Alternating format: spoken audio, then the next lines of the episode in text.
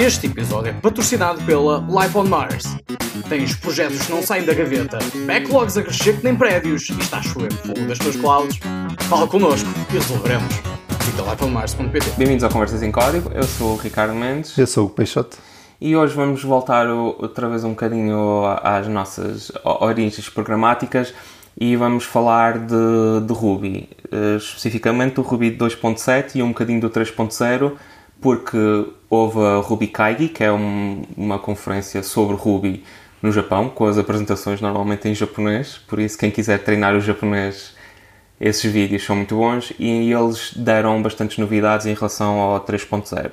Só que como as releases do Ruby funcionam, é normalmente no, por volta do Natal, ou no dia de de Natal. O planeado é no dia de Natal. Pois. E depois a vida real uh, mete só ao barulho. Então, como é que é? Este ano vamos ter o 2.7 no Natal e em 2020 o sapatinho vai ser o Ruby 3.0. Em princípio é isso. O Ruby 3.0 é, é normalmente mencionado como o Ruby 3x3 porque uma das ideias é ter o triplo da performance, porque o, o Ruby tem um bocado o estigma de ser uma linguagem um, um bocado lenta em, em termos de runtime uh, e depois o argumento contra isso é que a produtividade do developer é bastante boa, por isso compensa e só uma escala relativamente grande é que precisas de, de performance melhor. E o 3.0 estão planeadas algumas coisas engraçadas, que é análise estática com, com typing. Eles têm um- uma coisa chamada o Sorbet, nós depois metemos um link com, com mais informação, até tem um playground para experimentar interativo e etc. A ideia é um fecheiro à parte, não é? São fecheiros separados, onde tu defines os tipos. Um bocado do- como, as, como a, a malta faz para o, no TypeScript para algumas bibliotecas. Tem os TypeScript, os type definitions à parte, não é? Sim, sim. Eu acho que é suposto fazer isso para tudo. Pois. Eu, eu vi que supostamente a Standard Library vai ter eh, definições para, para tudo quando l- for lançado.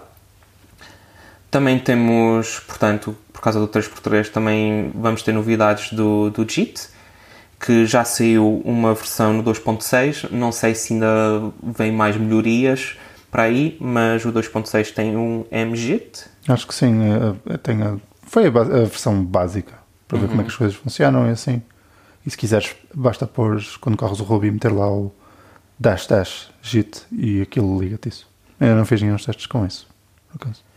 E também, um bocadinho relacionado com isso é o Ruby 3.0 em princípio vai ter uma nova primitiva de concorrência chamado Guilds. Eu ainda nem sequer olhei para isto porque também que eu costumava fazer com Ruby não precisava assim de concorrência propriamente dita.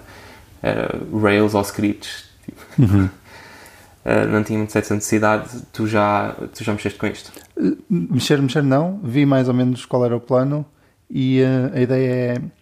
O problema de quando tens em concorrência é quando estás a partilhar estado. Se tens duas threads a ser a mesma variável, eh, se não tiveres cuidado, tens de levar com o, com o GIL, é GIL que se chama? É Global Interpreter Interpreter lock, é isso. Tens que levar com o GIL para não dares a lixar os- o, estado interno do- das variáveis. O que eles eh, querem fazer aqui com os guilds é tu crias saquinhos de threads e entre elas não partilhas estado. E aí já não sofres problemas do GIL. É um bocado por design. eh? Tens de ser tu a, a ter cuidado, acho eu. Mas a ideia é essa. O básico. É, Parece-me parece engraçado. Eu não percebo muito desta área, mas eh, gosto sempre de, de ver o Koichi a, a falar destas coisas. Uma alteração que não é na linguagem em si, eh, mas que tem um impacto bastante grande, é que eu também li que vão finalmente juntar o Ruby Gems e o Bundler, que é uma ideia que andou a flutuar há já algum tempo. Uh, não sei as especificidades. Eu acho que isto também faz parte do projeto de transformar a Standard Lib em Gems. E a Standard Lib passar a ser um conjunto de gems que é incluído quando instalas, em vez de ser uma coisa especial, porque isto era a ideia era permitir uh, iterar a, a linguagem, a, a standard library Sim. sem iterar a linguagem, ou seja, separar o release process dos dois. Sim, é, um- é um bocado isso, porque há partes da Standard Lib que estão um bocado abandonadas e é difícil porque aquilo está junto com o Ruby e então iterar e, e mudar a ownership, etc. é um bocado complicado. Uh, eu lembro de um caso que não resultou muito bem, que foi o Minitest, que eles depois voltaram atrás ou qualquer coisa assim. Já não me lembro bem, mas ainda estavam a, lá. a- mas ainda estavam a tentar descobrir o processo para realmente fazer gems daquilo tudo. Eles estão a fazer uma coisa equivalente no Python, estive estive a ver ontem. E muitas gems que vão. De...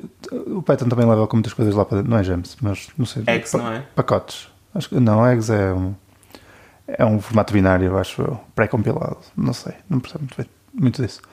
Mas eles também estão a limpar muitas coisas. E também têm problema de terem cenas velhas lá para dentro, tipo processamentos de ficheiros áudio que já ninguém usa. E eles estão a, a fazer um bocado essa limpeza também. E de um modo geral, acho que são estas as novidades do Ruby 3.0. Uh, Mas como só vai sair, não este ano, mas em princípio no próximo ano, depois, conforme saírem mais novidades, nós logo vamos falando. E vamos focar agora no 2.7, que é no fim deste ano. Está quase. É a prenda de Natal. Yay! E temos algumas coisas interessantes. Uh, vou só listar assim os, os, os pontos principais: Numbered Parameters, Enumerable Tally, Pattern Matching e o outro não sei, mas é uma. Shorthand. Sim, é um, é um atalho para ir buscar o método de um objeto. Se calhar podemos começar por esse, que é mais curtinho e fácil de falar. Sim. Esta feature é usada em não é usada muitas vezes. Tu quando tens um objeto, imagina o número 1, se fizeres 1.next, ele chama o método next do 1 e dá-te o resultado, que é 2. Mas se tu quiseres guardar, agarrar o método pelo, pelo nome, normalmente o que faz é 1.method e passas-lhe o símbolo next. Isso dá-te um objeto do tipo method que tu depois podes chamar e ele vai chamar o, o, método que referencia, não é? Depois podes ponto .call ou... Não sei se é ponto .call, mas deve ser ponto .call. Esse, esse método que foi extraído do, do objeto é, não é bound, tipo self. Eu acho que quando fazes método ele está bound. E depois podes fazer unbind e bind de novo se quiseres fazer bind a outro sítio. Portanto, eu acho que se tu pegares, fizeres um ponto method next ponto call, ele vai-te dar dois, quase certeza. Mas se fizeres, por exemplo, number ponto instance method next, aí obviamente está unbound porque não tens o, não teria onde fazer bound, não é? Não há nenhum número que já lhe estejas a passar. Portanto, eu acho que é bound. Ok. Eu eh, já usei isto quando tenho, por exemplo, uma classe que tem de fazer algumas transformações em cima de um, de um objeto e quero fazer eh, chain de, de yield self ou de then e quero passar o método da, da classe onde estou. Imagina, tenho um, um parse e depois um transform keys e não sei o que tenho, e então faço method, passo o self.method, sem o self, não é? Mas está implícito. Method, o nome dos métodos todos, meto isso numa chain de thens e aquilo faz aquilo tudo para ali abaixo. O que esta feature faz é introduz uma notação, uma introdução, é uma introdução à sintaxe mesmo do Ruby, que faz com que não tenhas que escrever tanta coisa para fazer isto. Ou seja, em vez de fazeres um ponto method next, fazes um ponto, dois pontos, next. Que é dois pontos next é um símbolo em Ruby para quem não está tão familiarizado. Sim. E isso é, pronto, é a mesma coisa. E vai ajudar a ficar o código um bocadinho mais curto. Acho que não tem aqui nada de especial, é só uma notação mais curta. O, o Ruby é a linguagem do syntax sugar e neste caso é pronto é uma coisa pequena mas relativamente interessante. Isto é como se estivesse já a aceder a, a uma chave num, num- numa hash. É tipo, ok, o objeto tem esta propriedade com o nome deste equivalente a este símbolo, manda-me manda aí. Sim. Acho que é uma sintaxe que é um bocado estranha de olhar, porque vês três pontinhos, não é? Um pontinho e depois dois pontinhos. Mas acho que vai, vai dar jeito.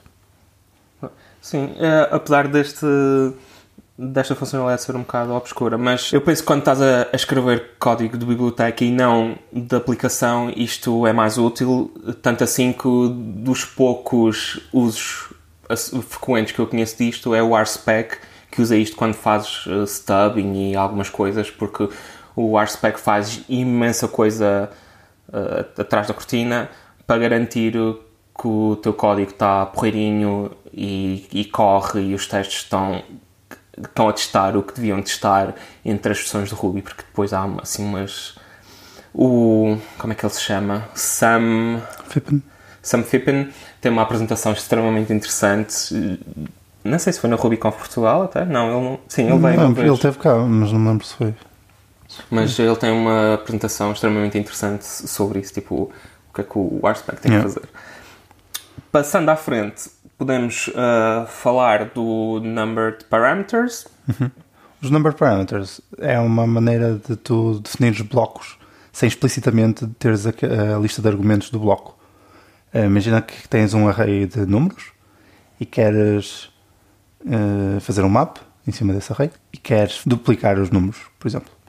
Então o que tu fazes é fazes ponto map, chavetas, pipe x, pipe, 2 vezes x, fechar chavetas. Portanto, tens aqui um, um, bloco que é o que está entre as chavetas e entre os pipes é os argumentos do teu bloco. É como se fosse uma função, um lambda ou assim, não é?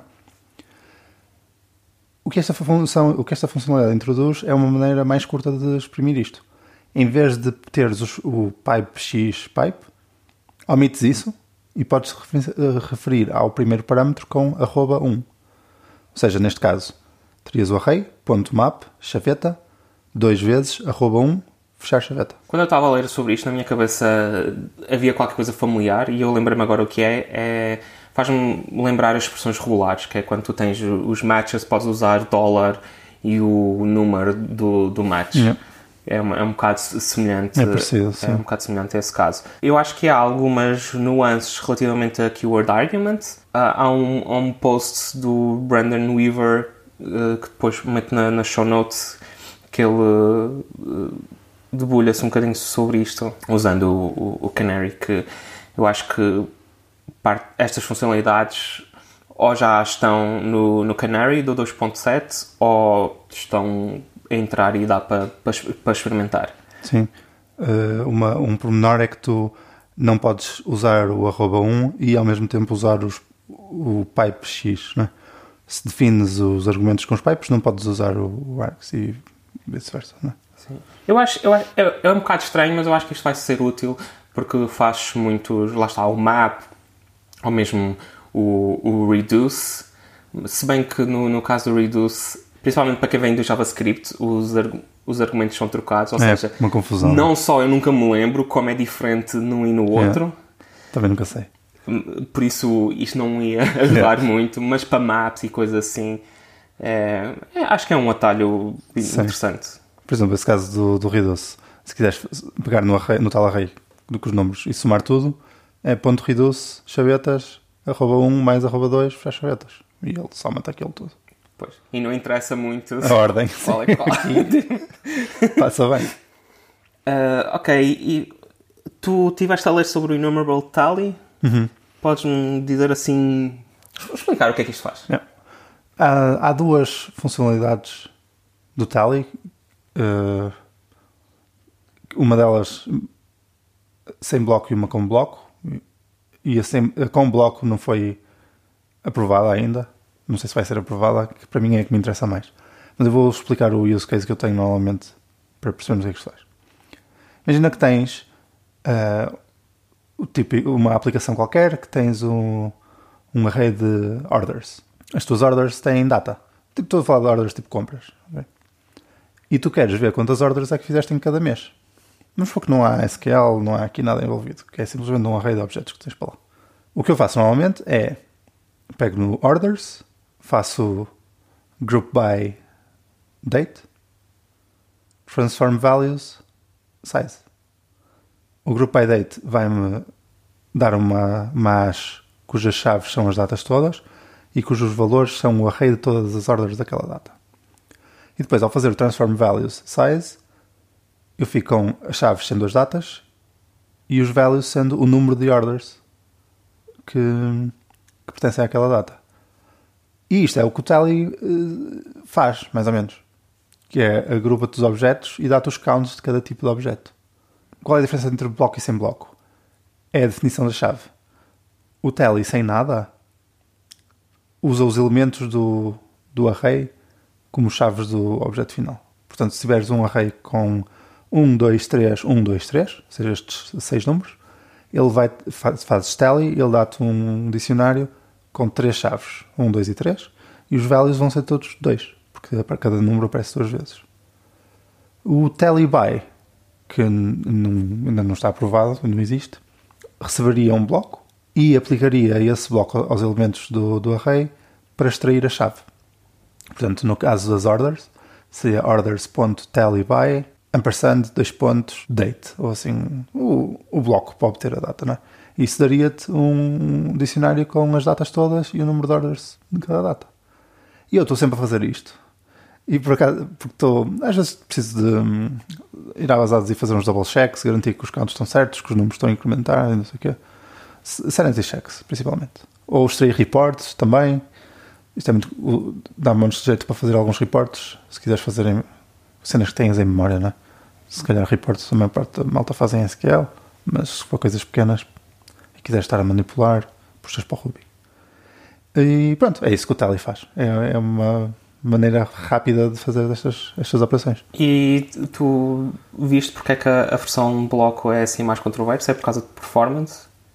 De, se fosse, seria ao contrário. Porque o que eles dizem é: vamos começar por introduzir o Tally e depois, se vimos que há muita gente a usar o Tally implementa-se o Tally E como é que tu implementas um com base no outro? É, primeiro fazes um map e depois fazes o tally. Portanto, neste caso das orders, seria orders.map ampersand dois pontos date ponto tally.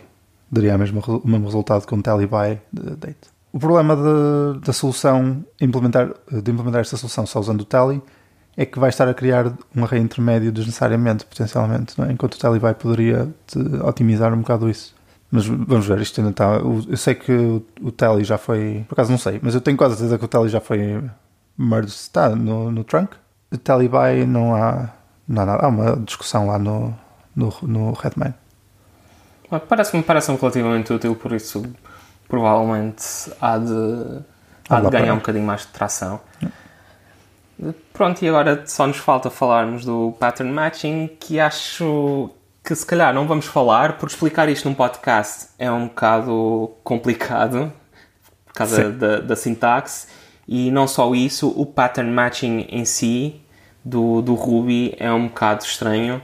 Por isso acho que o que nós vamos fazer é se calhar dedicar um episódio a isto e comparar com outras linguagens para dar um bocadinho mais de contexto. Sim. Mas uh, basicamente é uma. A sintaxe é muito parecida a um case, com que tens os whens, mas com capacidades extra de destructuring dentro das expressões que fazem match. E pronto, com as cenas típicas do pattern matching, podes fazer pin a variáveis e cenas assim. Sim, nós vamos deixar um link também para um artigo uh, sobre isto, nós usamos para, para investigar um, um bocadinho. E por hoje é tudo. Obrigado e até à próxima. Até à próxima.